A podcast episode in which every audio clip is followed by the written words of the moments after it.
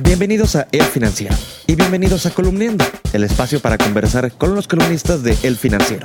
Soy Isaid Mea. En pocas semanas tendremos elecciones locales en el país, principalmente las elecciones a gobernador en Baja California y Puebla. En estas competirán el PRI y el PAN, quienes, como recordarán, fueron severamente golpeados en las elecciones de julio del año pasado.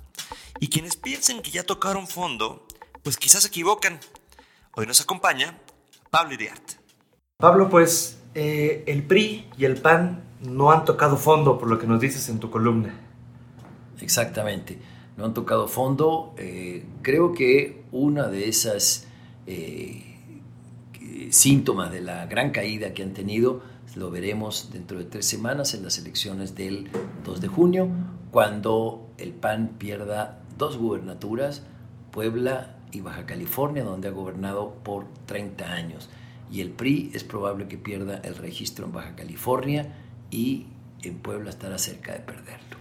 ¿Y qué seguiría, déjame preguntarte por cada uno, qué seguiría para el PRI después de esto? Para el PRI, eh, bueno, tiene su elección interna, eh, difícilmente el PRI se, se, va a recuperar, Los, no hay gobernadores eh, con talla para alentar a su partido en sus estados y en otros estados, lo que quieren es llevarse la fiesta en paz con el presidente López Obrador.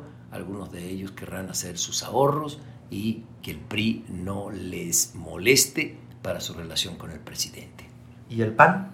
Y el PAN, el PAN tiene una gran trayectoria, tiene una, un historial de partido democrático. Creo que el PAN se va a recomponer, el PAN se va a rehacer la ciudadanía necesita eh, opciones de oposición y Acción Nacional está siendo en este momento, creo, la única, a pesar de su caída y que caerá más, como decimos, el 2 de junio, y que quedará como una de las pocas posibilidades para la población.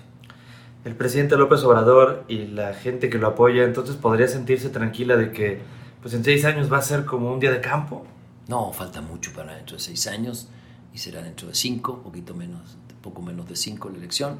Eh, no, no, no, no, no, falta muchísimo historia por escribirse. No, no creo, primero tiene que dar resultados, no los está dando ni en economía ni en seguridad, que son los dos, los dos grandes puntales que pueden mover las preferencias electorales. Sí va a tener facilidades a través de los compromisos que se adquieran con los programas sociales, pero esta historia no se escribe, no está escrita hasta dentro de cinco años.